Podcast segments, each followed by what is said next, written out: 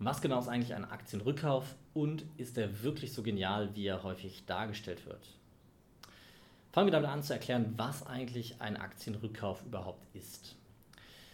Wenn ein Aktienunternehmen, egal ob es jetzt börsennotiert ist oder ähm, nicht börsennotiert, aber wenn ein Aktienunternehmen auf die Idee kommt, seine eigenen Aktien von den Aktionären zurückzukaufen und diese dann gegebenenfalls zu vernichten, dann spricht man von einem Aktienrückkauf.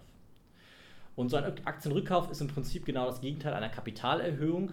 Wenn ein Unternehmen zum Beispiel, um zu expandieren oder ähnliches, ähm, anfängt, neue Aktien auszugeben, das heißt weitere Anteilsscheine auszugeben und zu veräußern, dann spricht man von einer Kapitalerhöhung. Für jeden verkauften Anteilsschein bekommt das Unternehmen dann Geld und dieses Geld kann es dann nutzen, um ähm, im Prinzip seinem Geschäftsgebaren nachzugehen. Beim Aktienrückkauf sprechen wir von dem Gegenteil. Und zwar wird dann zum Beispiel ähm, Geld, das in der Firma irgendwie zur Verfügung steht, egal ob aus eigenen Mitteln oder aus fremden Mitteln, genutzt, um eigene Anteilsscheine zurückzukaufen und die Anzahl der in Umlauf befindlichen Aktien im Prinzip zu reduzieren. So, und die Frage, die man da stellen muss, ist, warum sollte man sowas tun? Und das ist bei Aktienrückkäufen deutlich komplizierter, als das zum Beispiel bei einer Dividende ist, die auch eine Form der Ausschüttung sein kann. Also ein Aktienrückkauf kann ein, eine Form der Ausschüttung sein. Und es ist auch deutlich komplizierter als zum Beispiel beim Schuldenaufbau oder Schuldenabbau. Trotzdem hängen diese drei ähm, Betrachtungen sehr, sehr nah miteinander. Da komme ich gleich noch drauf. Die erste Frage, die ich aber klären möchte, ist, warum sollte man überhaupt auf die Idee kommen, Aktien zurückzukaufen? Und das ist im Prinzip, ähm, ja, gibt es eine Vielzahl an Motivationen. Der erste Gedanke, der erstmal existiert, ist, ähm, dass man im Prinzip seine, ähm, die Anzahl seiner eigenen Aktien reduzieren möchte. Und die Frage, die man dann stellen muss, warum möchte man das? Es gibt verschiedene Gründe. Zum Beispiel kann man feststellen, dass Unternehmen vor Jahresabschlüssen ähm, kurzfristig durch den Aktienrückkauf die Earnings per Share, also die ähm, Gewinne pro Aktie erhöhen. Das heißt, kurz vor dem Jahresabschluss wird Kapital genommen, um Aktien zurückzukaufen und dadurch die in Umlauf befindliche Anzahl der Aktien zu reduzieren und dadurch mehr Gewinn pro Aktie, also einen höheren Earning per Share, ähm, quasi zu haben. Also kann man eigentlich am Ende so sagen, ja. Ähm, es gibt noch einen zweiten Effekt, der dadurch entsteht, und zwar wird dadurch eine Aktie vor Jahresende attraktiver und es ähm, wird im Prinzip die Entwicklung, die Jahresperformance der Aktie insgesamt attraktiver, weil künstlich eine Nachfrage produziert wird, nämlich durch einen Aktienrückkauf werden am Markt im Prinzip Transaktionen aufgebaut, also ähm, Kauftransaktionen an den Markt gesetzt und dadurch wird, wird diese Aktie zusätzlich gekauft und dadurch steigt der Preis zum Jahresende oder zumindest gibt es unterstützende ähm, Käufe, die den Preis zu Jahresende zum Steigen bringen können. Ähm, einer der häufigsten Gründe aber tatsächlich für einen Aktienrückkauf in den USA, aber auch in Europa ist ähm, im Prinzip eine künstliche Steigerung des Aktienkurses. Warum man das macht, erkläre ich gleich wieder, aber erstmal, wie das Ganze funktioniert. Wenn man eigene Aktien zurückkauft, dann ähm, werden ja im Prinzip weniger Aktien in Umlauf befindlich sein. Und diese wenigeren Aktien die ähm, werden dann, ja, wenn der Unternehmenswert gleich bleibt, dadurch mehr wert. Und das Problem ist, dass in den USA eine aus meiner Sicht fehlgeleitete äh, Managementvergütung stattfindet. In den USA und auch in Europa mittlerweile gibt es viele Unternehmen, ähm, die ihre Mitarbeiter, ihr Management durch Aktienoptionen vergüten. Das heißt, ein Unternehmen bekommt oder ein, ein Management bekommt vom Unternehmen Aktienoptionen. Und diese Aktienoptionen profitieren überproportional von Kurszuwächsen, also von dem Gewinn von Unternehmen, also von dem Gewinn, den eine Aktie quasi ähm, erwirtschaftet, also dem nicht dem Gewinn im Unternehmen, sondern den Kursgewinnen. Und diese, ähm, diese Art der Entlohnung führt dazu, dass das Management dazu verleitet wird, solche Dinge wie zum Beispiel Aktienrückkäufe zu tätigen, um künstlich den Kurs in die Höhe zu bringen.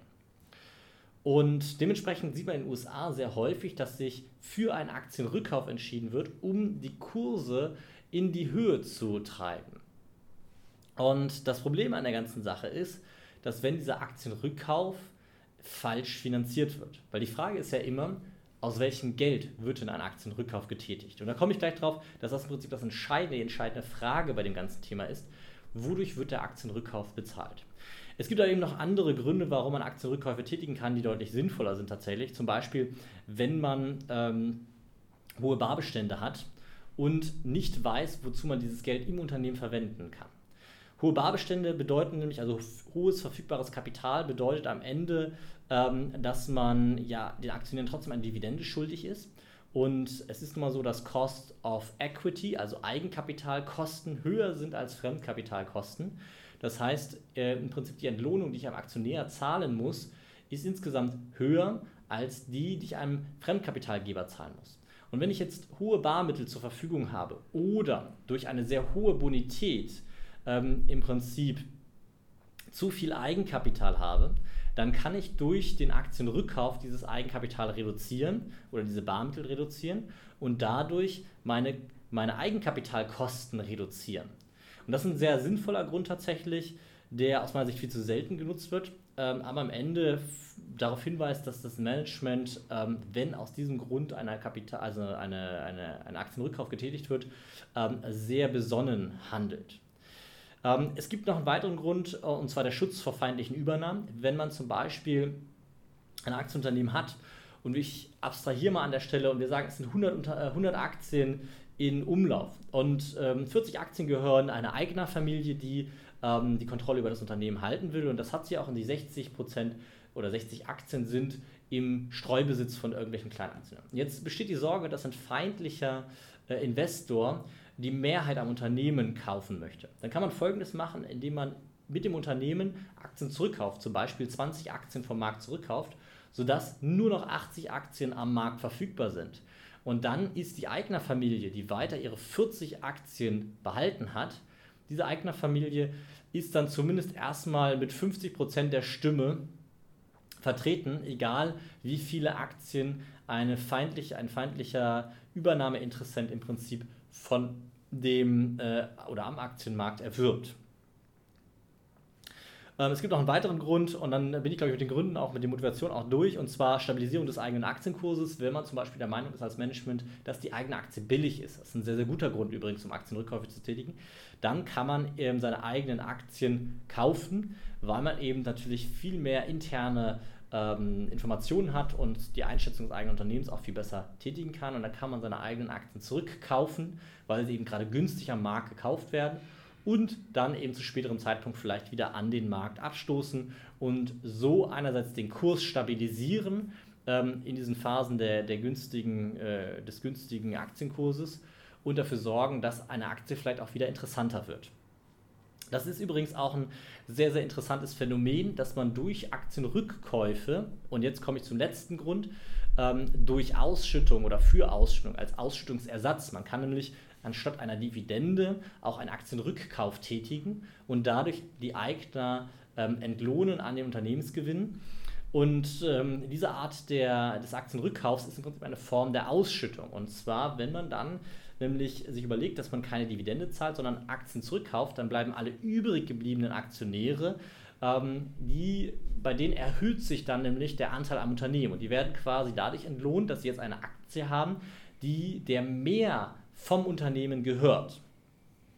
Und das ist eigentlich so der letzte Grund, den man für einen Aktienrückkauf, ähm, ja, der für einen Aktienrückkauf quasi äh, sinnvoll ist. Und diese Form der Ausschüttung ist hochinteressant, weil diese Form der Ausschüttung einen Hebeleffekt produziert. Und zwar wird einerseits dadurch nämlich der Aktienkurs angekurbelt und der Aktienkurs beginnt im Idealfall an äh, zu steigen. Und durch dieses Steigen des Aktienkurses greift ein Effekt, den man eher in dem, in dem Bereich der Behavioral Finance anordnen muss, nämlich ein Effekt des, ähm, des Momentums. Und das Momentum lockt weitere Aktionäre an, weil die Aktionäre gucken sich an, Mensch, sagen, guck mal, die Aktie läuft ja relativ gut, ähm, vielleicht sollte ich da mal einsteigen und lockt dadurch weitere Aktionäre an und dadurch steigt die Nachfrage nach einer Aktie, das Angebot bleibt gleich, beziehungsweise wird sogar reduziert und dadurch gibt es einen Hebeleffekt in dem Kurs und dadurch steigt der Preis überproportional und die Aktionäre, die bei dieser Ausschüttung durch Aktienrückkauf ähm, dabei geblieben sind, werden überproportional im Prinzip entlohnt. Das ist ein Effekt, ähm, den viel zu selten das Management eigentlich äh, nutzt, aber es ist ein Effekt, der im Einklang mit der Behavioral Finance ist und ähm, der sich ein sehr, sehr guter Grund ist, um zum Beispiel die Aktien von Unternehmen attraktiver zu machen und richtig Momentum aufzubauen. So, jetzt komme ich noch zu einem Thema, ähm, das ich schon mal in einer anderen Folge be behandelt habe, nämlich äh, dem Thema der Aktionärsrendite, weil es ist ganz, ganz wichtig, dass die Aktienrückkäufe nicht einzeln betrachtet werden. Aktienrückkäufe sind eine von drei Ausschüttungsformen, nämlich der klassischen Dividende, der, dem Schuldenabbau bzw. Aufbau und dem, dem Aktienrückkauf. Und diese drei Faktoren müssen zusammen betrachtet werden, weil am Ende kann man eine Dividende auszahlen, indem man neue Schulden aufnimmt. Man kann aber auch eine Dividende auszahlen, indem man neue Aktien ausgibt. Beides ist am Ende ein Nullsummenspiel. Man kann zum Beispiel Aktienrückkäufe tätigen, indem man die Dividende kürzt oder indem man neue Schulden aufnimmt. Beides ist am Ende ein Nullsummenspiel. Entscheidend ist am Ende, dass das Unternehmen erstmal per se solide aufgestellt ist, das Unternehmen Gewinne erwirtschaftet, das Unternehmen profitabel ist. Und wenn dieses Unternehmen profitabel ist, dann ist es auch bereit, ähm, gegebenenfalls Aktien ähm, zu tätigen oder Dividenden zu zahlen. Und entscheidend ist aber, dass diese Aktienrückkäufe nicht aus dem Aufbau neuer Schulden oder aus dem Kürzen von Dividenden getätigt werden, sondern dass diese Aktienrückkäufe aus Gewinnen, aus einem positiven Cashflow, der durch die Unternehmenstätigkeiten, ähm, sage ich mal, entsteht, bezahlt wird. Und wenn man das ganz sauber betrachten will und sieht, dass ein Unternehmen hohe Aktienrückkäufe fährt, dann muss man sich auch genau angucken, ob das Unternehmen vielleicht ähm, die Dividenden gekürzt hat oder eben Schuldenaufbau tätigt auf der anderen Seite, weil dann ist der Aktienrückkauf viel weniger ernsthaft zu bewerten. Und ähm, das ist auch für alle Dividendeninvestoren tatsächlich ein ganz, ganz wichtiges Thema. Es gibt Unternehmen, die viel, viel solider dastehen, die nämlich ihre Dividende ähm, nicht aus Schuldenaufbau oder ähnlichem zahlen oder nicht alle ihre Gewinne ausschütten, sondern einen Teil eben in Dividenden ausschütten und einen Teil eben in Aktienrückkäufen ausschütten. Warum macht man das? Das ist tatsächlich viel, viel besser, als wenn man einen, die, den vollen Gewinn eines Unternehmens per Dividende ausschüttet, weil wenn ich zum Beispiel Aktienrückkäufe tätige, unterstütze ich einerseits den Aktienkurs, dadurch habe ich den Hebeleffekt, aber ich habe noch einen weiteren Effekt und zwar ich bin viel, viel flexibler als bei, bei einer Dividende. Bei einer Dividende achten die Aktionäre sehr, sehr genau darauf, ob die Dividende erhöht wurde. Und wenn eine Dividende gekürzt wird, reagiert der Aktienkurs mit einem negativen Hebeleffekt. Also nicht wie beim Aktienrückkauf, dass es dann einen positiven Effekt am Markt gibt, dass die Aktionäre, ähm, des, äh, weil das Unternehmen eben am Steigen ist, zusätzlich einsteigen und mehr von dem Unternehmen kaufen, sondern bei der Dividendenkürzung ist genau das Gegenteil, ist ein sehr, sehr negatives psychologisches Signal, was dazu führt, dass Aktien ähm, Verkäufe stattfinden, weil eben aus Sorge dieser Dividendenkürzung diese Aktienverkäufe stattfinden.